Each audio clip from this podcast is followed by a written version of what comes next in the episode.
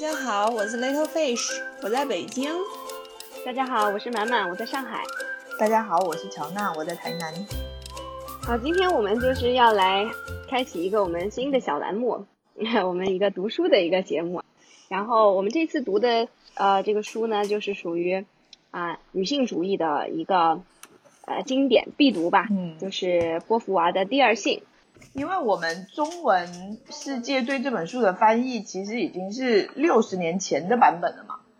然后因为那个版本其实，六对对对，呃然后那个版本其实对波伏娃本身他写这本书的一些意义和内涵，好像就是有很大的误解或者是误导。然后台湾他们就自己发起，就是有一个很有一个出版社叫猫头鹰，然后他找了一个一直旅居法国的一个，他原本的主修是修法，呃，是修哲学的，来做了这本书的翻译，然后说的是中文世界就是第一版直接从法文直接翻译过来的，是在二零一三年十月的时候出版的。他为这本书写了一个序，它里面就是讲说，我们不应该把这样子的一份经典，就是当做一个好像女性的护身法宝，就这样子的一个东西去看待，而是说它应该是一个，就是我们在追寻自我的过程中的一个参照物。就是这个参照物呢，就是它会引发你去思考，然后它这个东西到底你会从中得到什么启示或者是启发，然后促进了你去做了什么样的决定，或者是去完成了什么样的事情，而不是说你把它奉为经典，然后就觉得说你只要凭着它，就好像可以改变什么。其实我本本人吧，还是喜欢读一些哲比较浅的哲学的书，嗯比嗯如说像呃叔本华呀之类的吧。嗯就是嗯，但是在我读到这个的呃导言的时候嘛，嗯他引用了很多哲学的话，然后他是然后呢前后没有上下文，嗯，可能也是我自己对于哲学的呃才疏学浅啊，我很难读明白，所以说也是借这个机会看看你们两个的版本和你们两个读下来的一些想法，讨论、嗯。研究一下，让我能更明白他究竟呃作者在引用这句话的时候是为了说明什么事情。嗯，好，那我们就从那个，嗯，我觉得就从他这这本书最最著名的一句话，我来看看这个中这两个版本怎么翻译的。可能这句话我觉得可能是一样的，对吧？那这本书最著名的一句话就是，One is not born, but rather becomes woman 你你你们那个怎么翻译的？啊？这句话你们肯定记了吧？我们不知道对这句话我在哪里。哈我我想起来了，这这这句话是在后面一卷的，他是在那个他的译者笔记里面，他有提到这句话，啊。就是他这句话他是怎么翻译的。啊？因为他的最、嗯。最新的一版呢，他是把那个把 woman 作为了一个就是一种一种抽抽象的概概念，所以说他的第一版呃英文版里面这句话是 becomes a woman，嗯，对，然后他这一版就把那个冠词 a 给去掉了，嗯，就是把 woman 变成一个更加抽象的一个概念，这样子来说。的。OK，嗯呃，其实它有类似的，这个导言里面已经有类似的一句话，就是说嗯永恒的女性魅力。我不知道你们中文是怎么怎么翻译的啊，就是 eternal feminine。嗯，你们有这个吗？导言，我这儿应该跟你对应的说的是永恒女性。哎，永恒女性，哦对，永恒女性，对这个概念，我觉得就非常有意思的，因为它，呃，它是把它，比如说我我这个里边，它是把它跟另外两个也是经常拿出来讲的概念做了一个对比，一个就是 black soul，就是说黑人的那种灵魂，还有也不是就那种性格，还有一个就是 Jewish character，啊，犹太人的那种个性，就说这些概念的话，其实它都是。呃，比如说，尤其像那个黑人的那个灵魂，乐观开朗，然后无忧无虑，对吧？但其实这种定义对于黑人群体来说，就是仍然是一种压迫嘛，对啊，就是呃，然后所以说这种所谓的永恒女人，就是这样的一种啊、这种素质，你就你你就是作为一个女性的话，你就应该具备，比如说天真无邪呀，对吧？然后就是要这样子小鸟依人啊，这这种感觉的。所以，嗯，虽然表面上看起来好像是一些正面的描述吧，但其实它仍然是对于女性的一种压迫。嗯嗯，所以我我是看到这个前言的第一个部分的这个，我觉得还挺有意思的。他其实就有提到是说，当我们掉进了那个所谓就是永恒的女人，就是他给他定义的那一些，比如说要优雅啊，然后要服从啊这一些的定义里面去的时候，其实是在冒充，就是我们其实只是在冒充自己的存在。他用了这样子一句话，我不知道你们有吗？哇，我看见你们中文中文版真的搞得好好高深啊！我我我我感觉。这个英文版我听着他，我我感觉他还比较直接哦。他有有有有引用那个肖伯纳的一句话，我觉得非常的有意思。就他做一个类比嘛，他就说当就是美国的白人，嗯，就是把那个黑人定义为啊，你主要就是一个刷鞋匠，你的这种对刷鞋匠，对你就是一个刷鞋匠。然后呢，最后就总结说，你就适合。刷刷鞋，嗯，对你本来就适合刷鞋，所以就是一样的概念，就是先把那个女性就定义为那种非常轻佻的、很幼稚的，嗯，是吧？不不负责任的这样的一种女性特质，就是先定义就加在你身上，嗯，之后就再说，你看，你看吧，啊，女性你就是这个样子的，女孩子就是就是或者说女人就是这个样子的，嗯，所以就是这个这个逻辑，我觉得蛮触动的一点，嗯，有的时候。表面上看起来好像是对你的一种表扬，它其实暗含的一种压迫嘛。我就想到想到了这一点。其实，在我没有看这本书之前，我对女权其实是有一点看法，是有一点，我是觉得他们有一点太偏激的。他们就是做的一些事情啊，发表一些观点啊，其实我在这本书上其实。就发现说，如果一个女权主义者是以《第二性》这本书为指南的话，他其实是不应该是一个去塑造男女性这个两性对立的。我觉得现在的女权就是走到了一种，就是好像要把女性跟男性对立，就是一定要去证明女性比男性强。我觉得波伏娃她写这本书的时候，她的目的其实是想要去理清楚一些问题，而不是为了要去。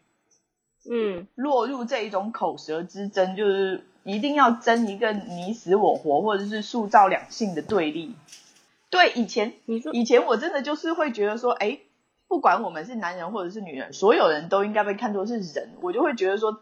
这样子一句话，我会是感觉是认同，或者是比如说有辩论赛的话，如果有人把这句话拿出来讲的话，我就会觉得说，哎，好像是个金句或者是怎么样。但是我真的认真的看了波伏娃写的书之后，我就会觉得说这句话真的是有一点，就是感觉好像很有一点鸡汤的感觉。他在里面有提到美国女人这个，我不知道你们有没有印象。我的我我的感受是真的很深。他就说那些美国女人就是全身紧绷，然后武装起来，以便要向男人挑战的这一种态度啊，就是。就是可以潜在的证明说，这些女人的心里其实就深以为她们因为是女人而感到非常的困扰。我我写了这句话，就是在最前面的呀。对，这就是在最前面的呀。他就是他刚他提出来这个，他对这个想法，他觉得说这个是唯名论的这句话太过粗略。每一个具体的个人应该都是特殊的，就是一个特殊的个体。而不是应该说你把人这个这么大这么广义的广义的名词灌在了一个群体上面就可以解决所有的问题。我觉得他其实就有想要先去承认说，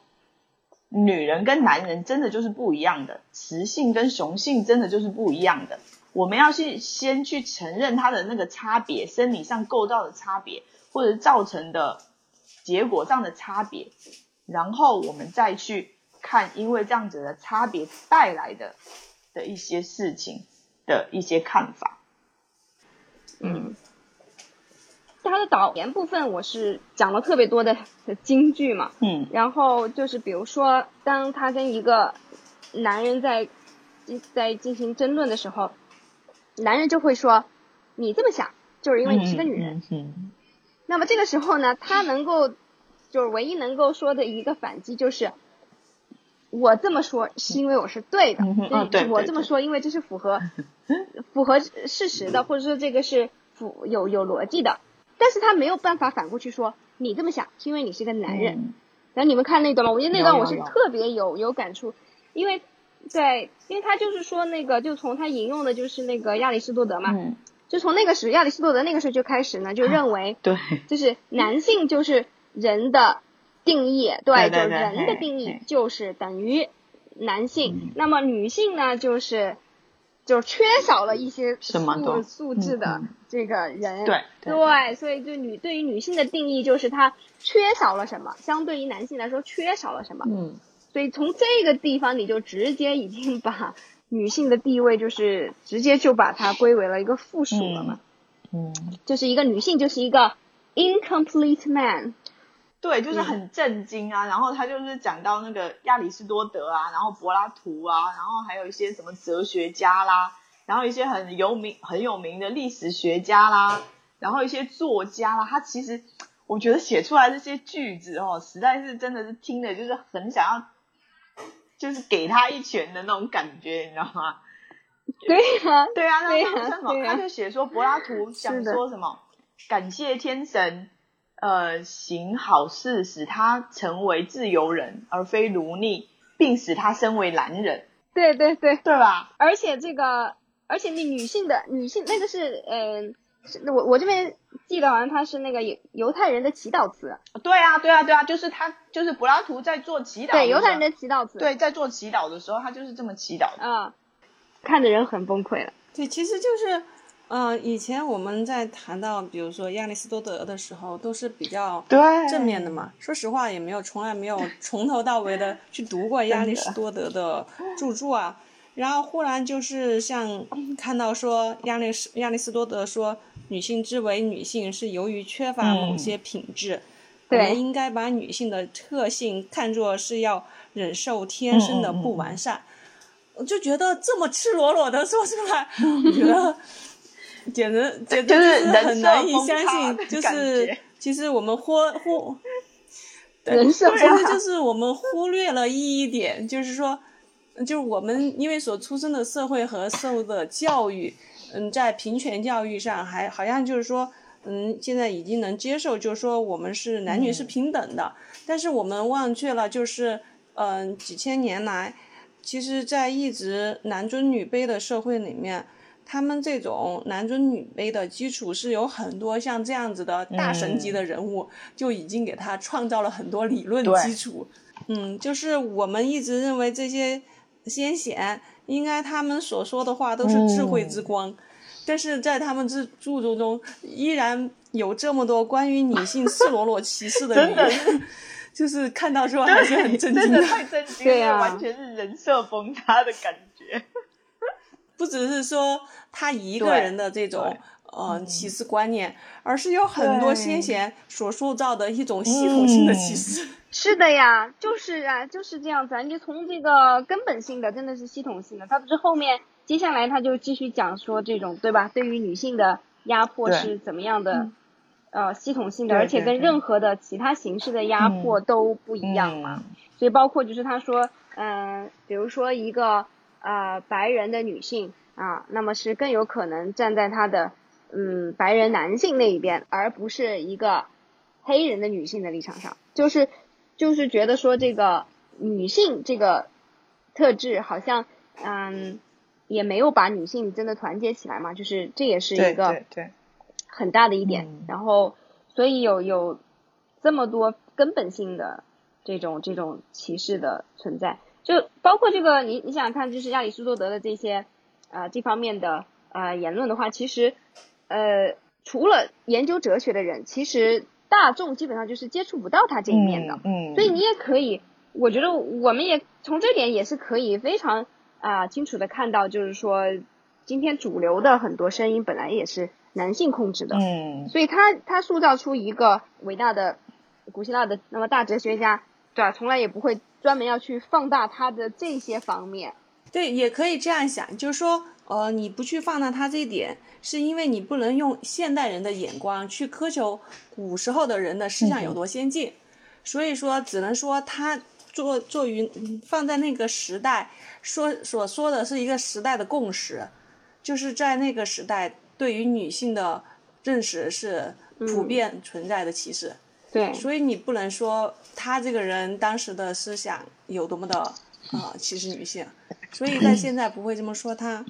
而且我觉得在这个这个章节里面，嗯，我出的比较深的就是说，嗯，从他们列举的从创世纪的故事来讲，就是说，呃，夏娃是亚当的嗯骨头出出来的嘛，就是整个对于对于女性的定义都是相对于男性嗯来定义的。对就是他这里面很明确的说，女性就是一种就是他者嘛。对。如果没有男性，根本就就相当于男性是一条基准线，对。要定义女性，你是参照男性这条基准线来的。如果没有男性，连这条基准线就没有了，就谈不上女性存在的意义。所以整个这个就简直是把女性的这个地位已经说的完全就是成为一个 男性的附庸和因为他而存在的另一种嗯。存在。对啊，就是这个上面写就是对的 the relative being，对，就是相对存在的一个东西，嗯它是没有办法独立存在的一个东西、嗯啊，没有男人也就没有女人，对吧？但是没有女人仍然可以有男人，对，像他这个说的就是说，呃，女人面对的本质是非本质的，男人是主体是绝对，而女人是他者。嗯，我这个版本是这么翻译的，虽然这句话看起来很鸟狗，然后总归我理解的意思就是说，没有男人，你根本谈不上女人存不存在这个问题。到底这种女女性的这种这种俯首称臣吧，对吧？就这种是嗯，对，他有讲他一共讲了三点，我觉得这这一个也是非常触动我的。他讲了三点，第一点是说，因为我们是没有办法具体的有具体的办法去主张我们的权利。然后第二点是说，男女就是我们会认为男女之间必须紧密的联系在一起。呃，有没有产生？就是我们即使是不对等的关系，其实也没有关系。就是我们女人她会这样子想，然后到第三点的时候，我觉得就是会真的会有一点触动，就是他说女人往往对自己他者的角色更满意，就是我们成为，哦就是当女人成为一个附庸的时候，她其实她在里面其实提到了一个很重要的一个角度，就是说，其实女人在成为附庸的时候，她不需要去承担就是独立自主的那个风险，跟说跟她需要承担的所有的责任。就是当你成为一个附庸的时候，他是觉得说女性在整个这个过程之中，对这个他者的角色是更容易接受的，因为这是一条更容易走的路。我记下来的是，他是从这三个方面来回答这个女性为什么会对此这么的服从。嗯哦，嗯我还以为他分析了一些什么社会上的原因。嗯，目前还没有，现在是引言。那因为他这里面也有讲到嘛，就是他就像刚刚满满提到的永恒女性，呃，也提到了男嗯黑人灵魂和犹太特质，但是他有讲到就是说黑人和犹太人，他们这两个概念的提出，都是因为他们在所处的社会里面处于少数，嗯，所以说他是他他这是一个大众对他们的一个群体的一个描述。对，但是女性在一个社会来讲，永远嗯不是少数。嗯为什么一个占至少占人口一半嘛？就是说这么多的呃人的情情况下，你即使黑人他们是少数，他们都要起来反抗，但是女性占了这么多人数却没有起来反抗。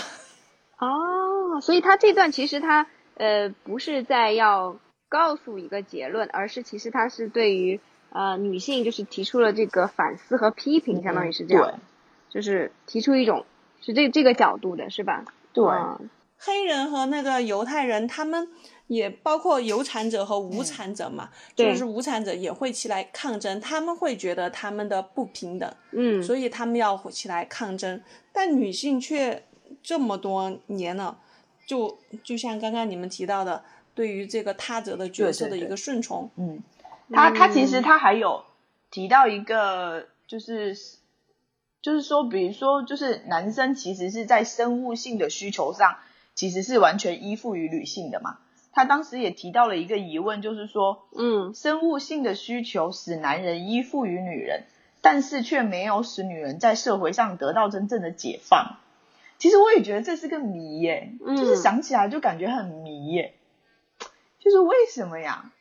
为什么？其实按理说应该是，就好像那种希腊神话里面有没有？就是你会感觉说，男人会很容易臣服在一个女人的的石榴裙下，然后他会女性会得到一个至高无上的地位，会控制权力，然后控制男性，然后去创造历史。但是反而在现实社会中，其实这种事情是完全没有感觉，是好像没有发生的。没有，是的，对。这个我这有有记一个，就是说认为女性是神秘的，嗯嗯。对，是是吸引他们的一个谜题，就是这种呃想法，这种心态就本身就体现了男性的一种特权嘛，嗯。就是有一点像是说呃被观看、被欣赏，对，被追求那样子，但其实它本质上它还是一个对象嘛，是是男人要去获得也好，或者要去呃支配、控制、征服的一个对象，嗯，所以，所以虽然说从生物学上是依呃，好像有有这样的一个嗯。需求，但是对，并没有因为这个原因就让就让他们觉得就是女性的地位地位更高，嗯。就反而是他会更加认为自己是，就是说，当他把你捧到像神那么高的时候，嗯。其实你也不是人，嗯嗯就还是还是男人 才是能够代表他作为人的属性的。嗯嗯嗯，对，这这个是好像后后面哪里有提到这个，我有点印象。嗯对，我我觉得刚刚那个乔纳那个问题，嗯，我我想说一点儿，就是说，嗯，其实按照生物学的观点来讲，就是说女性如果说，嗯，因为男性的需求的话，反而可以成为一种嗯控制男性的手段，但是在呃历史唯物主义观点看来，就是当那个青嗯嗯铜嗯出现之后，因为男性的力嗯量的缘、力力量的缘故，在经济上占有主体之后，男性成了主宰，男性成了女性的主宰，女性成为了嗯。男性的附庸，所以这个时候男性有权利去跟他的呃妻子或者是嗯、呃、妓女或者是女奴发生关系嘛，所以说哦。这个时候对于女性来讲，她并不能把这个作为一个武器来去控制男性的。嗯，嗯，对他后面在第哦好像就是后面的那个对对对对历史唯物论那一边，嗯。因为后面我就是开一点五倍速听，然后 然后我我就是就是历历史唯物的和那个精神分析的，我基基本上就没有记什么笔记，但我就那个生物的生物学的那块我还记了记了一些，我觉得这这个地方也有一个特别打动我的点，就是他分析，嗯，就从生物学的角度来分析为什么呃，就是女性的这种生理的特点，就包括我们呃要为了这个物种的延续，需要去啊、进行的一系列的这个这个这个过程，其实都是在对我们的独立性是有极大的伤害的。嗯你们看那一段了吗？就说其实女性在啊，我看到了，哎那段对我那段也是挺那个你，就挺震撼的。就是说，嗯、因为嗯、你被物种需要了，比如对说他从那个螳螂吃哎吃同伴开始，因为你被物种需要了，你感觉你是主宰了男性，男性很惨嘛，嗯、完成他那个呃性交的那个使命之后，就会被女性吃掉。其实女性更多的是因为你物种对你的奴役而发生了这种行为，是是的，是的，就是因为你在食物充沛的季节是不会去那个吃掉那个雄性的那个物种的。嗯，对，而当雌性，雌性之所以物种让它活下来，是因为它还要承担养育后代的责任，而当一旦它完成这个养育的责任，它也会死掉。所以整个过程它都是被物种所奴役的。嗯，嗯，是是的，就他就讲了那种呃，在纯粹动物王国嘛，是这样子的一个一个过程。然后我就比较感触深，他到讲到后面的时候，他继续就讲对于人类来说是一个什么样的情况。他就说，比如说像男的，他在生育的过程中，他的任务是很快就完成了的，然后他就从此就脱离于这个系统之外了。然后他就再一次的，就通过他的这种独立性，对吧？他的通过这种分离，然后再一次确认了他自己的独立性。但是女性的话，她自从就是这个开始受孕以后，她就要啊慢慢的有一个义务，就会在她体内长大，对吧？然后她就会要带着这个孩子要生呃这个怀胎要十个月，呃，然后之后呢，就算生下来以后，她也不能够马上。做这个切割，她仍然要去呃哺乳，然后要养育孩子，所以就始终这个女性的个体就和这个物种的需要就紧密的纠缠在一起了，嗯，所以就变成她很难再去呃完全独立开来。我觉得这个真的就是非常有感触嘛，对吧？像我们这种已婚已育，就非非常有感触。就像，所以就是如果没有在这里面讲，如果没有 separation，它就没有你自己的 individuality。个人其实和这个物种的需要就是紧密的联系在一起。对对啊，他就是完全没有办法解绑的。对，他就说雌性，雌性。对啊，所以他有提到女性只有在，嗯，女性只有在绝经之后才跟这个物种隔离嘛。对，他他对对对对。对对，它里面它其实就有说一句话，就是说。雌性为了物种的利益而放弃了个体性，延续物种的生命，罢黜了雌性的个体性，就是为了要延续物种，就是对。雌性完全就是丧失了这个个体性。我觉得刚刚就是有讲到那个更年期啊，我觉得看了那一段之后，我就觉得哦，好向往更年期的到来。对啊，但是其实你看，我们之前啊所接受到一种观点，就是说。嗯其实这也是我这次看完他书之后，嗯，得到的一点新知识点嘛。就以前我们女性对提到更年期的到来，都是觉得是呃很惧怕的，因为觉得情绪会变，因为你的激素会变，然后你的身体好像就变得更加不好了。但是按照他的观点是，你的身体在你更年期之前都是为了物种需要，然后。其实是对于你身体的一种摧残，你所分泌的激素什么的，都是因为物种需要，而不是你自己需要。对。只有在到了更年期以后，你跟这个物种切割之后，其实你的身体状况才是真正的你的需要，你才自由了。对，是的，是的。所以说，因为这个事情，我以前也是，因为以前老说的，哎呀，那个，嗯，各种电电。肥皂剧也会演啊，这个女的一到中年之后脾气变古怪，就是因为她更年期到了。其实现在想想，这种这种观念也是一种我们根深蒂固的一种歧视。为什么她的脾气成那个样子，你就会觉得是怪？你现在想想，他脾气成那个样子，说明才才是真正的他的一个 自身的一个个体。对，这不就是过回到我们一开始说的，就永恒女性吗？就是这种永恒女性的特质，就是要温柔。对，然后要要体贴，然后要非常 sweet 啊，然后他如果大发雷霆的话，就说明他失去了女性的特质了啊，就是因为他进入更年期了，他的这个雌激素下降了啊，所以，然后，但是所以你看，这种真的是根深蒂固的，对吧？那以前我我觉得 Little Fish 说的就是真的是这样，就是。看这种书的，看看这个书的话，如果真的去思考的话，嗯嗯，真的是有一种自我解放的感觉。对，就是我我感觉像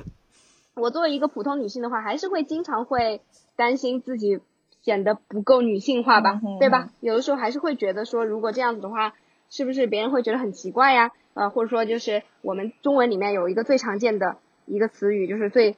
非常的政治不正确的一个词语，就叫不男不女，对吧？那么就好像这是一个非常很不道德，或者说非常不可接受的一个状态。其实不男不女怎么了？我觉得不男不女才最好呢，是吧？就是你这个就是他最后不是这本书里面讲了那个更年期之后的女性会被认为是呃第三性嘛？对对对第三性。对，所以我我 我觉得就就真的很好呀，他就摆脱了这种性别对他的束缚嘛。嗯嗯嗯其实真的确实是这样子的，我觉得太多时候性别是一个社会的东西，一个文化的东西。其实它作为一个生理上的东西，它什么问题都应该不能说明，嗯对吧？你只是因为有那些器官而已，所以你是这个性别。但是就因为你有这些性这些器官，就意味着你一定要怎么样去在社会中以一种方式去去表现自己吗？根本就不是，嗯这些东西都是文化强加社会强加给你的一些定义而已。嗯，嗯我我我念一下这一段，这边他翻译的嗯这一段话好了。嗯他是说，大多数的女人，嗯在这个时间段，就更年期这个时间段，内分泌系统会建立新的平衡。女人这个时候从雌性产卵生育的劳役中解脱，但不能因此说女人从此等同于受阉割，因为这丝毫毫未损伤嗯她的生命力。女人这时不再被远比她强大的物种所俘虏，她等同于她自己。有时候有人会说，上了年纪的女人可谓是第三性。的确，过了更年期的女人不是雄性，也不再是产卵生育的雌性。经常，这种生理上的自主性会让女人更健康、更平衡、更有活力，是女人从此以往不曾拥有的，此前以往不曾拥有的。嗯。嗯。对，对。其实我觉得看了这段，对，看了这段之后，然后我就在想，其实这也是这本书比较积极的一面，因为其实现在这个社会对于女性系统性的压迫，其实我们已经很难看到，其实其实也不是说很难看到，就是说有时候你会很难去注意到。就像咱们说的那个更年期问题，我们普遍包括我们三个作为女性，我们以前也会经常认为啊，这个女的到了更年期了，对对对对变得很怪。对我们也会去惧怕那个更更年期之后自己会变得很怪。然后，但是通过这个，我我就觉得，就这本书比较正面的，就是让你去接受更年期之后你这个存在的本身没有什么怪。就是这才是一个你本真的一个存在，所以我觉得通过这一个，才能真正的去正视到底我们之前的观念，我们在自认为已经具有很强的平等观念下，是不是我们也是这个系统性压迫的施暴者其中的一份子？对对对对就就是这样子的呀。嗯我觉得就是这么这么说起来，你看他之前的那些问题，就是在问这个为什么我们作为一个百分之五十的一个群体，这么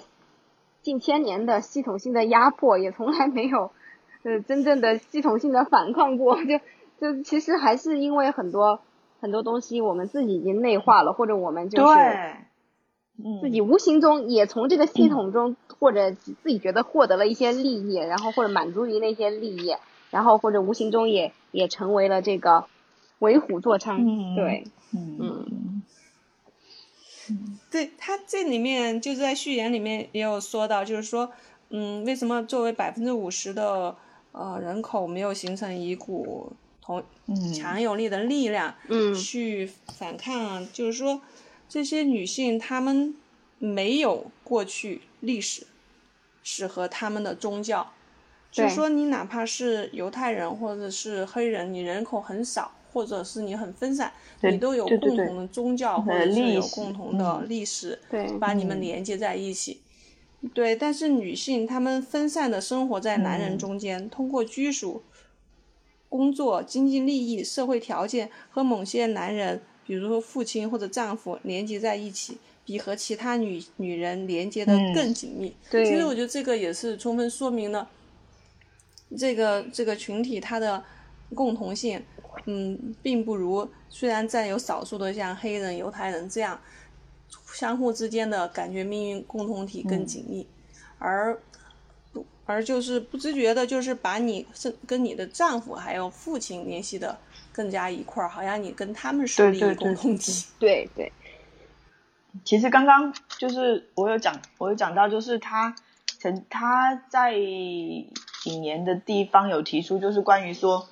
女性嘛，她就是她依附于男性，其实有一个原因是因为男性会为她提供物质的保障，就是他会放，然后因此她就是可以放弃自由独立所要冒的风险呐。其实我觉得这个他提出来的这个角度，其实是很适合女性去反思，就是对婚姻关系的看法，或者是你对婚姻。到底持了一个什么样的态度？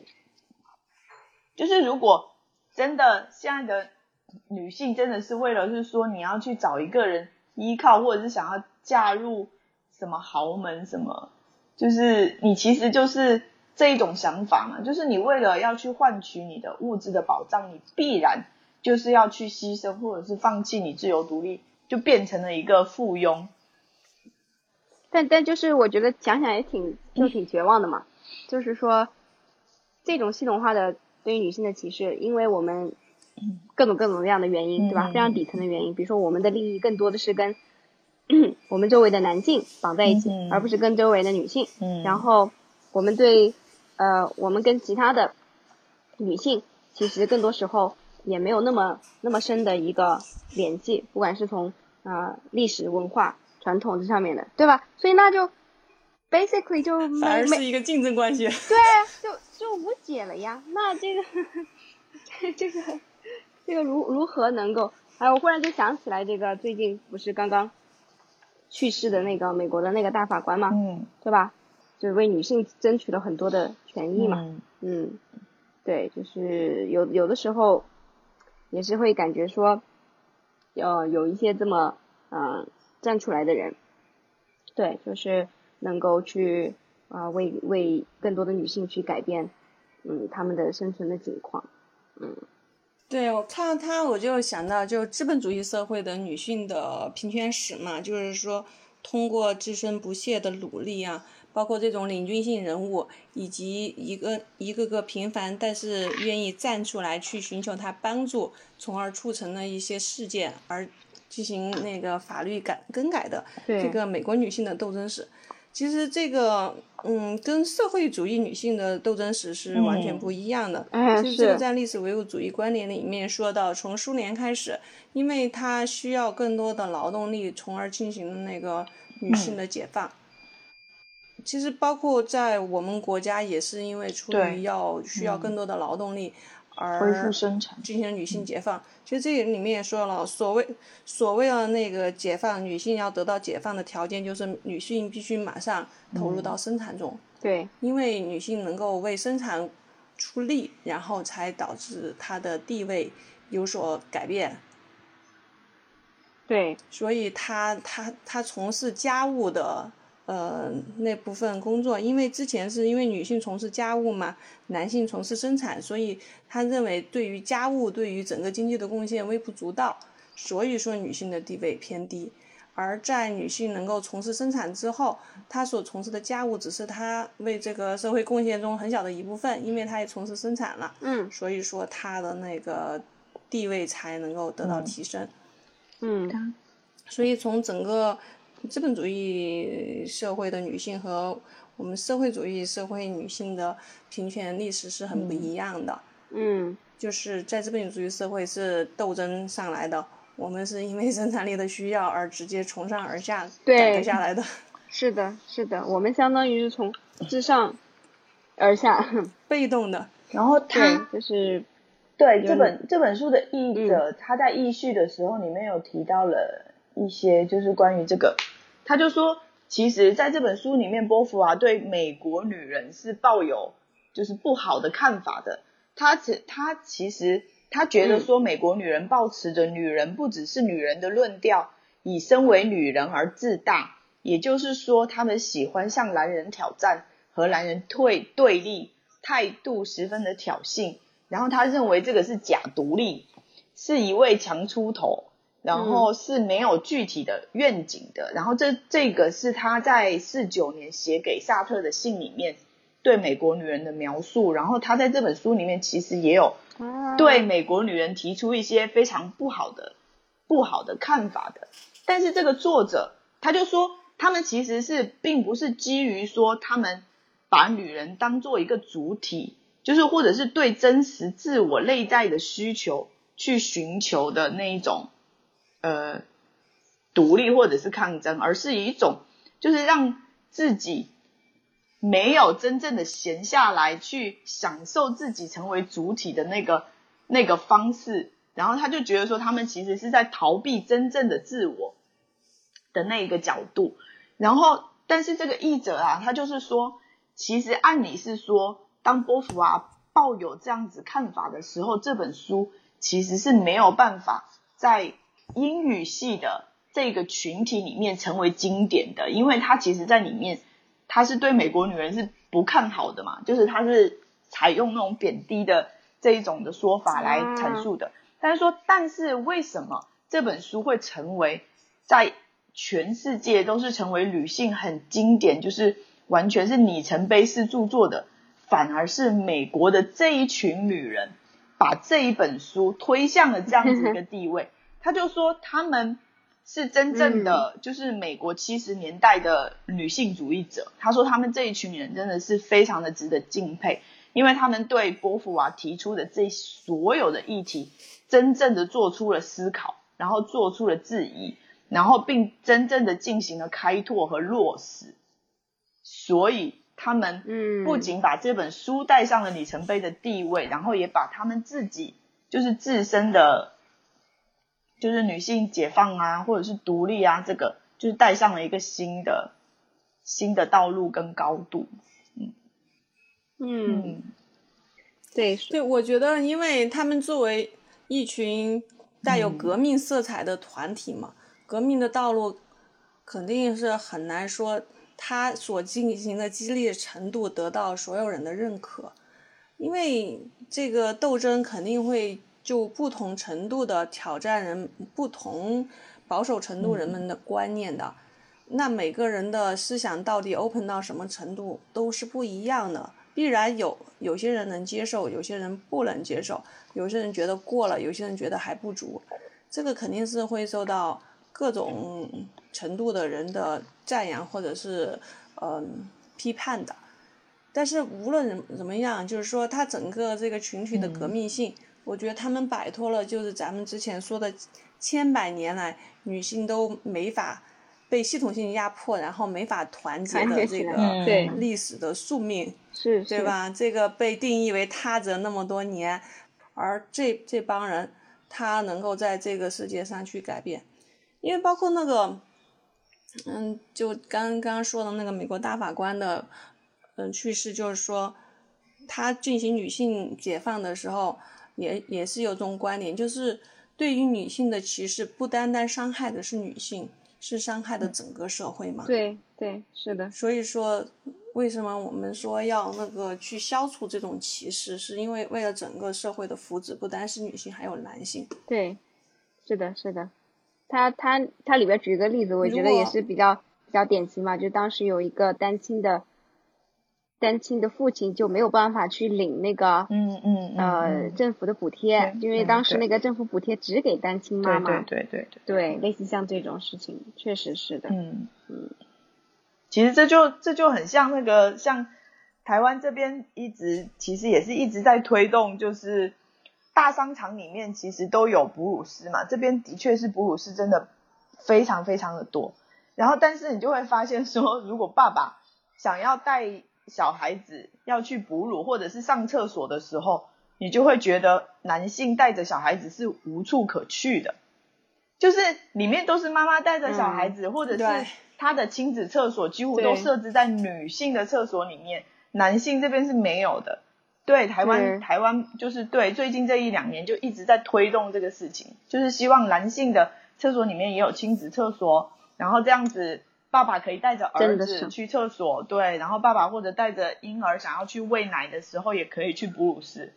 对，不然现在的哺乳室门口都贴着蓝字，不可以进去，然后什么就是，对对对对，哎，我真的我忽然想起来，其实这个。这个事情也真的是啊，不仅仅是要由那些可能有这个需要的，呃，爸爸们去推进啊。我觉得真的是女性也真的应该要，对吧？作为女性要去，我们要去推进这个事情。对，不然怎么对要要不然的话，那不是永远 这个对呀、不然怎么解放它？对，永远都落在我们自己的身上。你想让，就真的就是就出门对吧？比如说你就想让爸爸带着去上个厕所，如果是，对不对？这就就很麻烦的。对对对，嗯，其实我这点是体会比较深刻，因为我是个我的是个女儿嘛，所以说爸爸带女儿这个去游泳也是很麻烦，去上厕所也是很麻烦的事。对对。